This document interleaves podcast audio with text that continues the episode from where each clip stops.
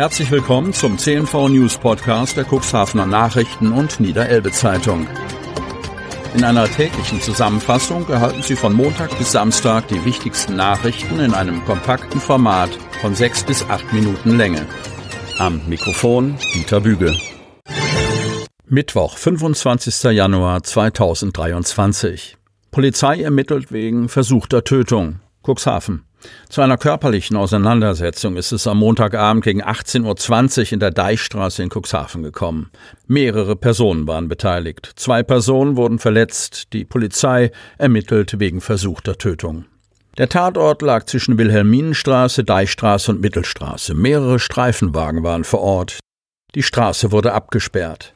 Ein 29-jähriger Mann und sein 50-jähriger Vater, beide mit Wohnsitz in Cuxhaven, waren mit der Familie der getrennt lebenden Ehefrau des 29-jährigen in Streit geraten. Zuvor waren Drohungen von der Familie der Ehefrau in Richtung der Cuxhavener Männer ausgesprochen worden.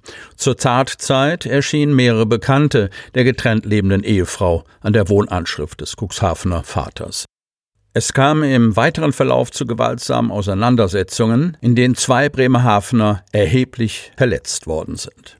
Die 27 und 28-jährigen Männer aus Bremerhaven wurden in verschiedene Krankenhäuser gebracht und notoperiert.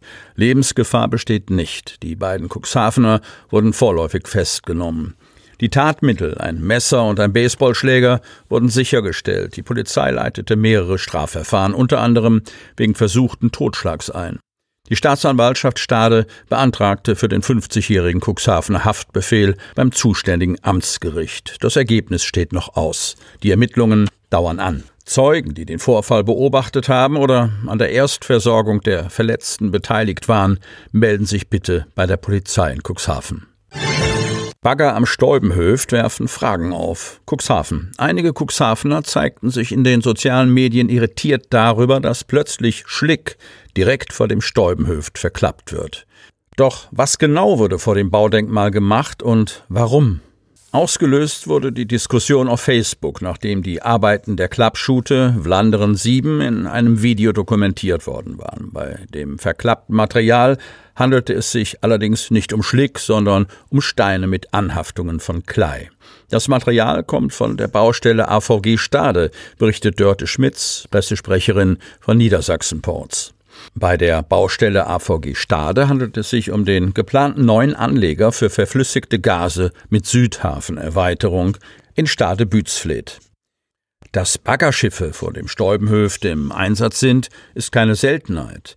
Um das Stäubenhöft zu schützen, wurde in der Vergangenheit unter anderem im September 2021 von dem Baggerschiff HAM 316 Sand zur Gebäudesicherung verklappt. Niedersachsen Ports teilt mit, dass die Niederlassung Cuxhaven schon immer regelmäßig ihre Wasserflächen in den Hafen peilt, um die vorhandenen Tiefen festzustellen. Dabei würden regelmäßig Kolke und Untiefen festgestellt.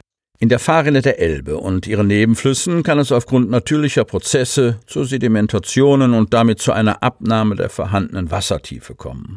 Durch Unterhaltungsbaggerungen wird die für die Schifffahrt erforderliche Tiefe wiederhergestellt. Arbeitsschiffe sorgen für das Entfernen von Untiefen und Kolken durch Abtragen oder Auffüllen. Die Untiefen werden mit unserem Wasserinjektionsgerät Stäubenhöft beseitigt, erklärt Enports. Wölfe sind gekommen, um zu bleiben. Kreis Cuxhaven. Auf welchem Weg sich das Risiko von Nutztierrissen eindämmen lässt, war die herausragende Frage. In der Reihe Kneipengespräche hatte Bündnis 90 die Grünen zu einer Diskussionsrunde zum Thema Wolf eingeladen. Den fachlichen Hintergrund lieferte dabei Silas Neumann, Wolfsberater aus Wanner. Einfache Lösungen gibt es nicht. Auf diese Einschätzung konnten sich die Kneipengesprächteilnehmer unter dem Stichwort Herdenschutz einigen. Spezielle Schutzzäune, die an und für sich ein hohes Maß an Sicherheit bieten, bedeuten hohen Aufwand in Unterhalt und sind im Außendeichbereich möglicherweise nicht das Gelbe vom Ei. Der Einsatz von Herdenschutzhunden setzt Erfahrung voraus, ist kostspielig und birgt das Risiko von Konfrontationen zwischen Hund und unbedarft handelnden Spaziergängern. Und die bislang nur über Ausnahmegenehmigungen mögliche Entnahme, sprich Abschuss einzelner Wölfe, ist aus Neumanns Sicht ebenfalls kein Garant für ein konfliktfreies Miteinander zwischen Tierhaltern und Isegrim. Andere Wölfe könnten jederzeit nachrücken, sagte der Wolfsberater.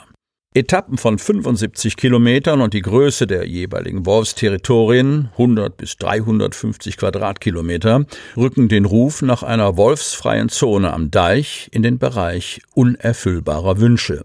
Meint jedenfalls Neumann, der in diesem Zusammenhang auch die Schwierigkeit ansprach, einzelne Tiere aufzuspüren. Wiederholt ging es um Mythen und Fakten. Wolfsangriffe auf Menschen sind unwahrscheinlich, aber trotzdem nicht komplett auszuschließen. Internationale Zahlen legen einen Zusammenhang mit dem in heimischen Breiten erledigten Thema Tollwut nahe. Dass sich der Beutegreifer aufgrund strenger FFH-Schutzlinien ungehindert ausbreiten kann, ist auch nicht ganz richtig. Manches Wolfsleben endet vorzeitig am Kühlergrill eines Autos. Die häufigste unnatürliche Todesursache. Tierhalter müssten so ausgestattet werden, dass sie ohne Mehraufwand wirtschaften könnten, sagte Neumann zur Frage, inwieweit der Staat beim präventiven Herdenschutz mithilft. Sie hörten den Podcast der CNV Medien. Redaktionsleitung Ulrich Rode. Produktion Win Marketing, Agentur für Text- und Audioproduktion.